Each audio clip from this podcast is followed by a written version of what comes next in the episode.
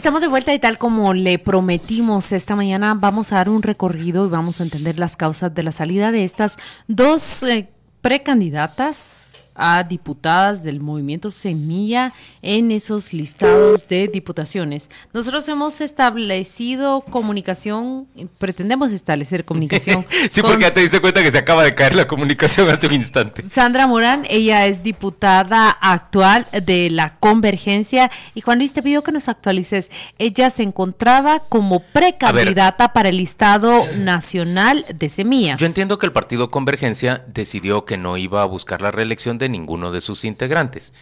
Eh, entonces entiendo que se dieron pláticas em, entre grupos cercanos a, Semilla, creo que la plataforma ciudadana de, de Telmaldana y el grupo Semilla para, para nominar a candidatos como a Sandra Morán, una diputada que tiene reconocimiento de, de, diferentes grupos en el país, aunque otros grupos, por supuesto, denuestan su, su gestión como parlamentaria.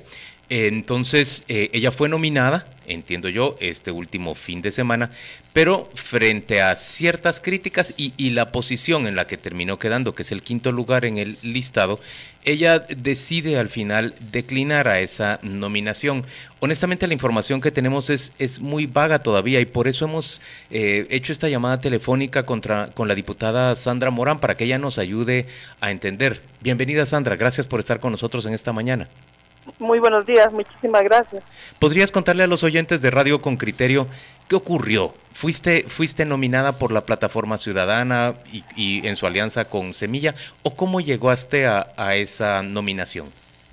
Sí, muchas gracias. Efectivamente, a partir de la decisión del Partido Convergencia de la no postulación de nosotros y eh, de la decisión de un grupo de mujeres de, de participar en la Plataforma Ciudadana, entonces se elaboró una lista de mujeres que podrían eh, ser postuladas a través de la plataforma en eh, los lugares elegibles en distintas partes del país. Solo hago una, aquí una explicación. La plataforma ciudadana es un grupo de personas que apoya la candidatura de Tel Maldana y que junto a Tel Maldana llega al partido Semilla a buscar espacios. El, vehículo eh, electoral, el que tiene la ficha legal, es Semilla y entonces ha debido hacerse una mezcla entre integrantes de Semilla e integrantes de plataforma para llenar los listados. Lo digo correctamente, ¿verdad? Exactamente. Entonces, eh, aquí, eh, digamos, hay un cuerpo también tercero específico de grupos de mujeres que son parte de plataforma, pero que han estado promoviendo y proponiendo eh, candidaturas de mujeres, dentro de ellas estaba yo, o ha sido mi candidatura. Entonces, el resultado de la negociación, de una larga espera y de la negociación final, fue efectivamente lo que sucedió el sábado y que ustedes ya lo ya lo comentaron, ¿verdad? Ya lo informaron. Eh, esta, el resultado de la negociación, eh, que sí, efectivamente es una negociación, no era lo que se había acordado con las organizaciones de mujeres. ¿Qué se había acordado? El criterio de las organizaciones de mujeres es, es lograr que las mujeres pudiéramos estar en eh, casillas elegibles. ¿Verdad? Y, lo, eh, negociado fue una primera o segunda casilla, pero tú obtuviste finalmente una quinta. Exactamente. Entonces, eh, aquí hay que ver dos cosas como, como el secretario general de Semilla dice, efectivamente hay un proceso democrático y, propio de Semilla, que eso es respetable, pero que partía de que em, no cumplía los acuerdos generales, que era em, eh, empezar uno el partido, otro plataforma y así sucesivamente. Entonces eso lo que provocó fue al final que no se cumplieran los acuerdos eh, y que eh, pues yo quedara en una quinta casilla. Em, ¿Quiénes, quedaron, ¿Quiénes quedaron eh, por delante de ti en, en ese listado? Es el nacional, ¿verdad? No, es el departamento de Guatemala. hay, del departamento hay que decirte que yo efectivamente tuve otras propuestas de otros partidos que los agradezco, que agradezco eh, pero que eran en territorios distintos. Y yo insistía en que yo quería continuar en el departamento de Guatemala porque es el distrito con el que he trabajado y al que he representado. Al que perteneces y resides. Y además en donde vivo. Entonces, eh, pues yo insistía en eso para ser coherente con la representación que he tenido y para pues continuar con el trabajo que yo he venido haciendo. Yo tengo además una escuela ciudadana que he venido trabajando desde el 2016 y me parecía necesario continuar, o me parece necesario continuar con ese trabajo. Bueno, el asunto es que para nosotras la, el resultado de la negociación, que entendemos que es resultado de una negociación, no correspondía eh, al acuerdo, pero tampoco, y perdonen que lo diga, al trabajo que yo he hecho. ¿Quiénes quedaron por delante de ti, perdona? Fíjate que yo, la verdad es que no tengo los nombres de, no, no los conozco, no, no, no, no, no te puedo decir los nombres, pero quedaron cuatro personas antes que, que, de mi, de mi, de mi casilla, eh, tres personas de semilla y una persona de plataforma. Eh, Sandra, yo lo que veo en el comunicado de semilla, literalmente dice que la lista de nominaciones y asignaciones de cada casilla para la Diputación del Departamento se realizó en dicha asamblea fue el resultado de un proceso de democracia interna libre de casicazgos e imposiciones. Eh, eh, eso fue así porque parece ser que la declaración de Semilla, mm, no digo, no sé si se contradice con lo que usted está diciendo. Eh, ellos dice hubo un proceso interno de democracia y así se hicieron las listas. Eh, lo que pasa es que Semilla tiene sus propios procesos y eso es respetable, ellos son el partido. Ahora, el otro tema era la negociación. También eh, en, plataforma, pues eh, las mujeres teníamos un acuerdo de ir en las primeras casillas. ¿verdad? Y eh, que eso ha sido en otros departamentos. Originalmente habían quedado dos mujeres y dos hombres por delante de la quinta casilla, ¿no? Es decir, ellos estaban combinando la candidatura de mujeres. Eh, sí, sí. Eh, bueno, ha sido un criterio importante tratar de tener mujeres y hombres en las casillas elegidas. Eh, entonces, Sandra, cuando tuviste que quedabas en esa quinta posición, que ya nos dijiste que te parece que no corresponde al trabajo que has hecho, ¿decidiste declinar a la nominación? Yo decidí declinar porque, uno, una quinta casilla ya dije por qué, pero además es, es la intención es seguir en el Congreso, era la, intención era seguir el trabajo en el Congreso y una quinta casilla, aunque es mía y aunque es posible con la candidatura de Telma, pues no necesariamente es una casilla elegible. ¿Y, y vas a buscar otra opción para, para procurar eh, mantenerte en el Congreso o vas a desistir y vas a, a dejar de estar en el Parlamento durante los próximos cuatro años? Así es, ya tomé la decisión de no continuar eh, en espera de, propuestas. Yo quiero agradecer a todos los que me han hablado para la posibilidad de propuestas, pero como yo insistía, yo quería estar en este territorio, quizás ese ha sido el error, pero es un, un error basado en mi coherencia.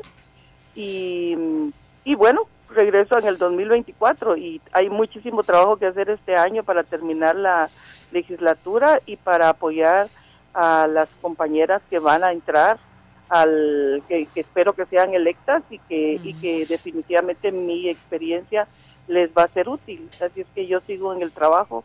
Eh, estos cuatro años o estos tres años que ya pasaron ha sido un trabajo intenso y seguramente este año seguirá. Y yo sigo porque he venido trabajando por por muchísimos años así es que no es una pérdida del trabajo sí es una pérdida, me parece, en el Congreso se necesita gente que tenga experiencia y, eso yo ya la tengo.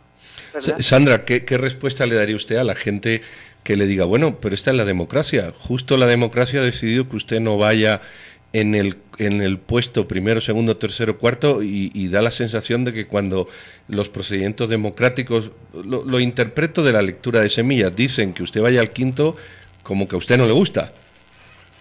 Eh, mire, primero efectivamente es resultado de una negociación y, ahí efectivamente los resultados nos pueden gustar o no.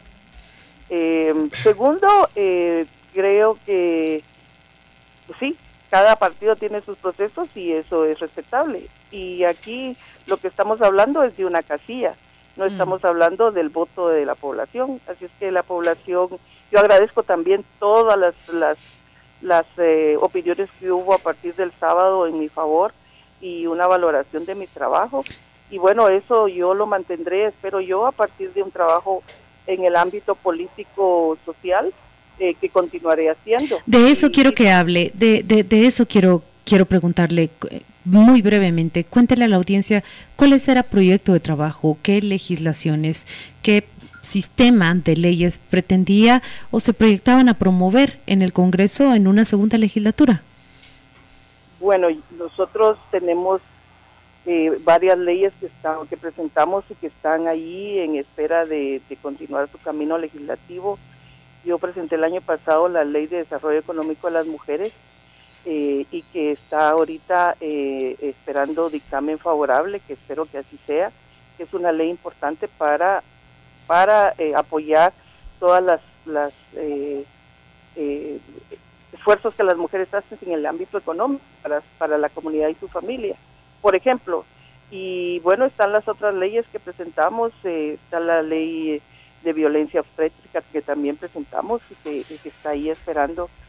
Y también leyes como, por ejemplo, la, la, la ley que habla sobre, em, que presentamos con Álvaro Velázquez, que es una ley que habla sobre el seguimiento a toda la inversión pública.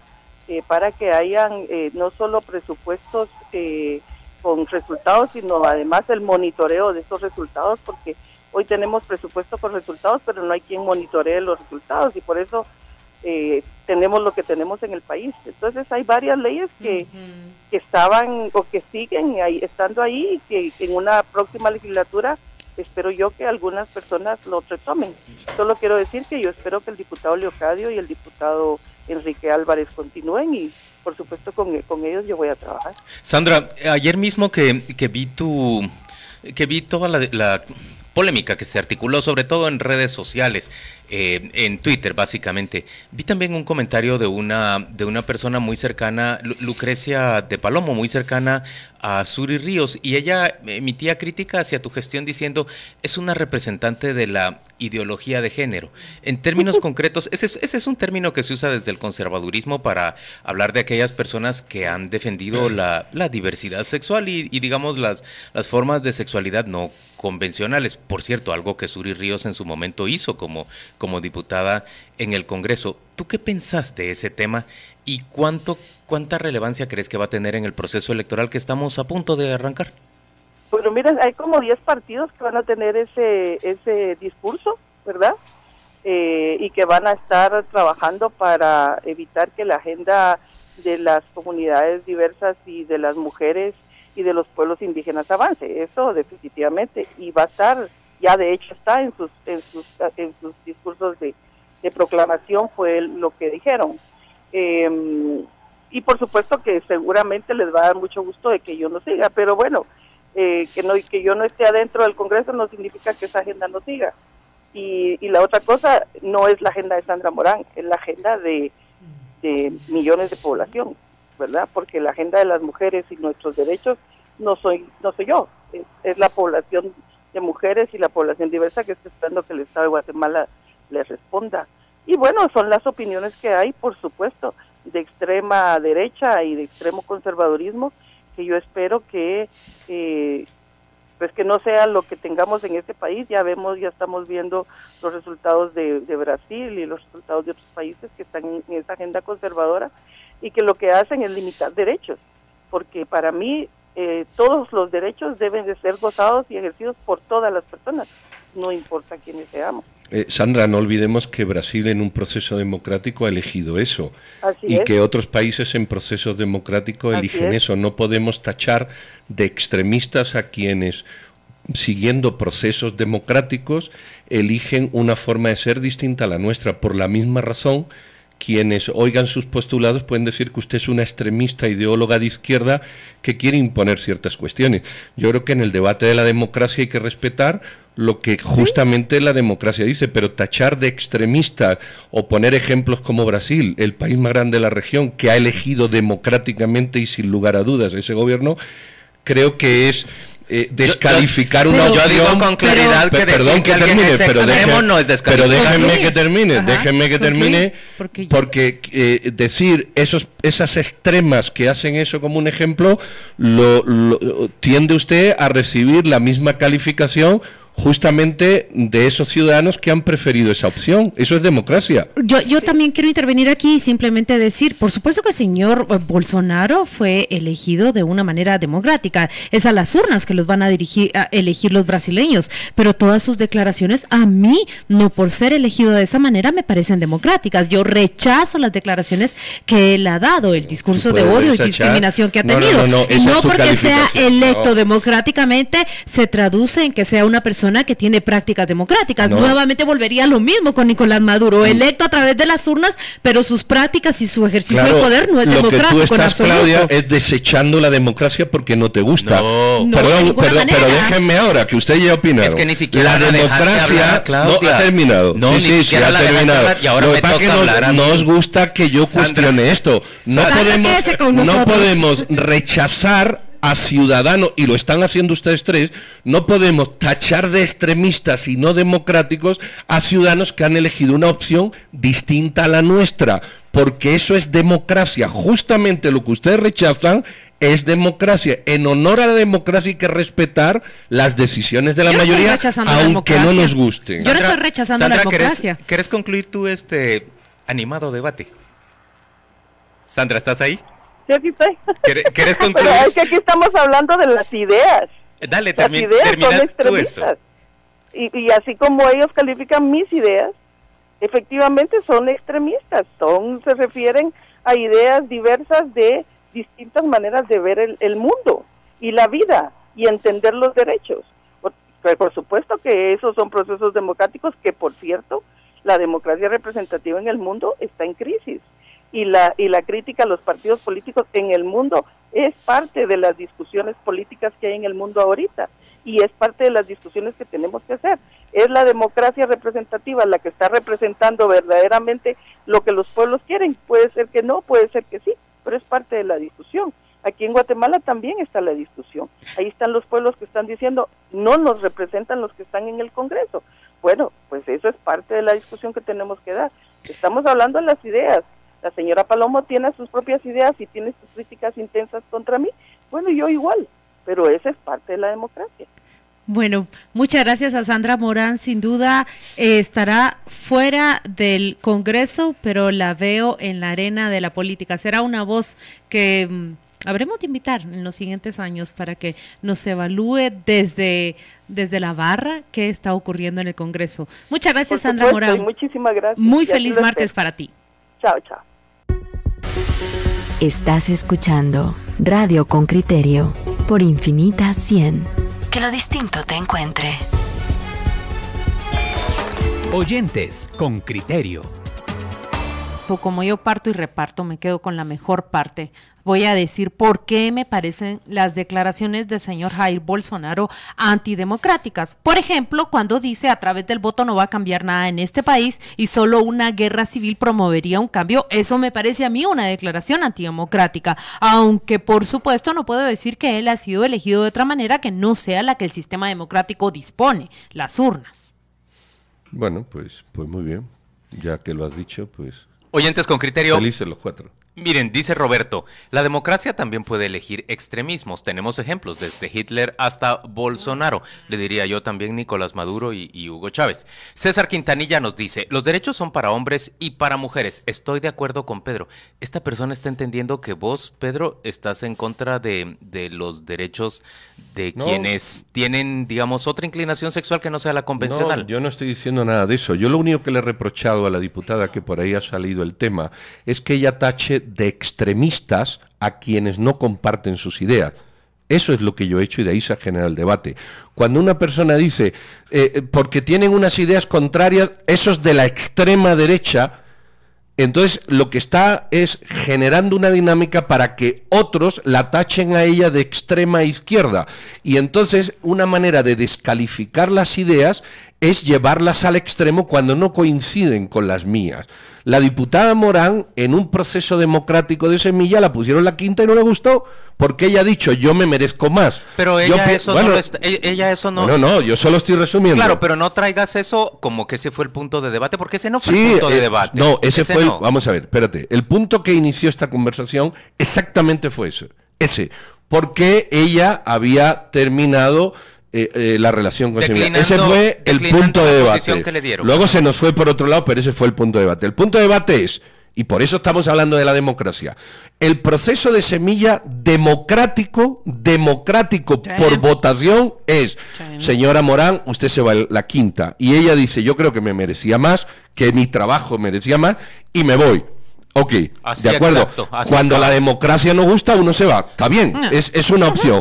Y luego la cosa ha degenerado cuando ella ha dicho lo de extrema derecha y yo digo, si usted, sus ideas cuando se lo pone, usted las califica de extrema, corre el riesgo de que otros a usted la desplacen al extremismo A con ver, sus ideas. El, Esa deba- era la el debate surge cuando yo le pregunto sobre las críticas a ella por la supuesta, que es un mal término ese, ideología de género. Entonces ella dice, esas críticas provienen de la extrema derecha y ahí es donde Pedro le pregunta, ¿por qué usted les llama extrema? Si, si entonces ellos le pueden llamar a usted extrema también. Déjame hablar, déjame hablar.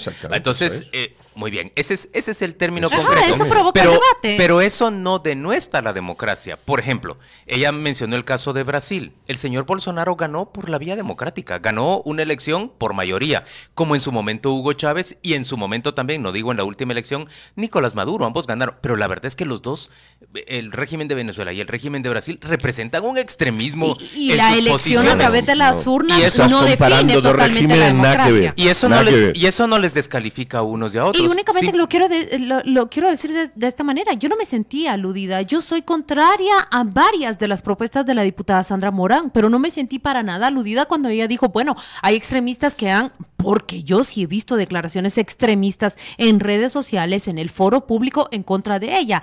Yo Pero ¿por qué misma son extremistas? soy contraria. Esa es mi pregunta. Bueno, para mí ¿Por me- qué lo que a ti no te gusta o lo No, que no, coincide no. contigo es extremista? Dice Estela que vos tenés distinto. razón, Pedro, que Sandra Morán es una extremista. No, yo no he dicho eso tampoco. Pues es lo que dice Estela. bueno, eso pues es lo dirá Estela, pero yo no he dicho eso. Yo lo único que he dicho es, si usted a quien piensa distinto lo califica de extrema derecha, corre el riesgo de que desde ahí a usted la califiquen de extremista. No hay que calificar de extremistas a quienes no piensan como nosotros. Ese es el punto. Sí. Piensan distinto. ¿Y cuándo Sí, debe considerarse claro. a alguien un extremista, Pedro? Yo creo que cuando atenta contra derechos humanos. Ah, bueno. Cuando atenta contra Ahí- la democracia. No, es no, ya la democracia lo acabas tú de decir, yo no he dicho eso.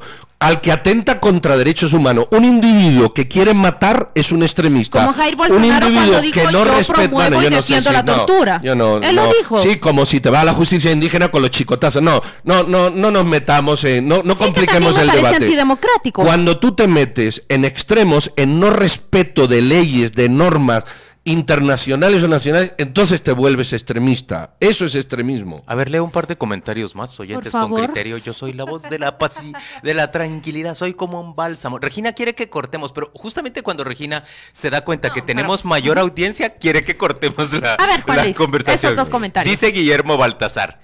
Qué extremadamente impertinente es Pedro. Y dice Francisco Camey, descarada la señora Morán. Bueno, ¿y, y qué argumento aporta ese señor A ver, a que dice que descara? Seguramente Eh, va de eh, asesora cuando dice que continuará el trabajo. Esa es su idea de desarrollo económico de la mujer. Eso lo dice No, Francisco Camey. Julio Galicia dice, hace ratos que no escuchaba que arremetieran contra Pedro. Miss Morán encendió la mecha. Y luego Claudia dice, lo interesante sería conocer quiénes son los cuatro que han quedado en las primeras casillas. No, no, pero yo, yo quiero contestar Ah, a un lector cuatro. porque si el lector tiene Oyente, derecho, oyente, oyente. un oyente, don Guillermo dice que extremadamente impertinente, pero fíjese don Guillermo que yo le digo, qué extremadamente impertinente es usted. Y me quedo ahí, resulta que esa, eso es un extremo, lo que usted acaba de hacer es un extremo, es un insulto sin una justificación válida de ningún tipo. Que a usted no le guste lo que yo esté diciendo, no significa que yo sea extremadamente impertinente. Porque podríamos cambiar el argumento. Es sencillamente que a usted no le gusta.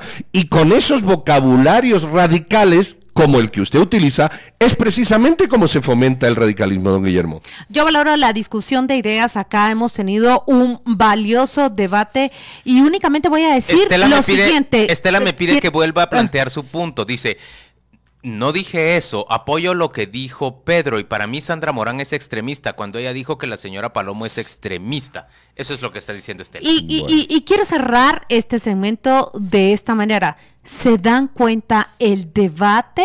¿Se dan cuenta la discusión y las conversaciones que provoca eh, la postulación de diputados de Semilla? Se aleja mucho. Se aleja no, no mucho. es de diputado de Semilla, no, no, tampoco confunda, no es postulación. Esto es un tema que ha servido para ¿Puedo esto. concluir? Pero no es postulación. Pero, ¿Puedo pero el concluir lo que hay que hacerlo decir? bien, Claudia. No. ¿Puedo concluir? Sí, Lo que quiero decir es el ejercicio de postulación de listados del movimiento de Semilla provoca conversaciones y debates muy distintos a los que provocan la postulación de diputaciones de otros partidos. No, no, Claudia, no, no, estás llevando, estás llevando el tema a un punto que no es. No, nos hemos aprovechado, nos hemos, podíamos haber ido al, al donde estuvo el nieto de Arzú y hablar de lo mismo. Voy a- voy a- podíamos haberlo hecho. Voy a elaborar mejor entonces lo que trato de decir. Mientras de los listados de los otros partidos hemos hablado de personas que están procesadas o condenadas por delitos graves como narcotráfico, mientras de los listados de otros partidos hemos criticado el nepotismo, el amiguismo y la falta de mérito para llegar a esas listas, en el movimiento Semilla, al hablar de sus candidatos a diputados, se ha generado un debate muy distinto. Eso es lo que trato de decir. Bueno, claro, porque solo hemos tocado ese tema. Sí. ¿A Bueno, cuántos no partidos políticos? No, ¿a cuántos partidos políticos nos hemos preocupado de ver cómo han hecho sus diputados? Sí, El, no, el PAN, eh, Podemos... Sí, ¿a cuántos hemos llamado? Espera, ¿a cuántos hemos llamado? Ah, Bueno, a varios. A Manuel Conde hablamos con él, por ejemplo. Uno. Ajá. ¿Alguno más? Ah, en la televisión también llevamos el caso de todos los parientes y... No, no, pero lo llevamos nosotros, no lo llevamos con partido. Del partido bien no hablamos, llamamos sí, pero no hablamos con los interesados. Del- perdón, Entonces no, solo no, puedo concluir no, del pero partido- si tú siempre quieres concluir, pero déjame que Ajá. ahora concluya Del yo. partido bien no estamos, Evelyn no, no hemos llamado a nadie. Evelyn Morataya del Sí, partido bien participó Yo en lo este sé, pero no por esto. No estamos hablando del diputado que no ha querido ser o ha sido. Llamemos al nieto de Y preguntémosle lo mismo. Démosle- a lo mejor generamos un debate similar. Llamémoslo. No querramos ensalzar o destacar un partido No, que no genera un debate distinto, porque no es cierto. Hemos utilizado el partido para generar el debate, que es muy distinto. Simplemente lo digo de esta manera, mientras nosotros estamos criticando porque son los hijos, los hermanos, los sobrinos, las amigas, aquí lo que se generó fue otro tipo de discusión. Yo, yo, yo estoy de acuerdo, llamemos al, al nieto de Arzú y platicamos con él también sobre su candidatura. Claro, Vamos hagámoslo con otros vamos- partidos y vamos vas a ver la- cómo surge Vamos a la pausa comercial y volvamos dentro de muy poco.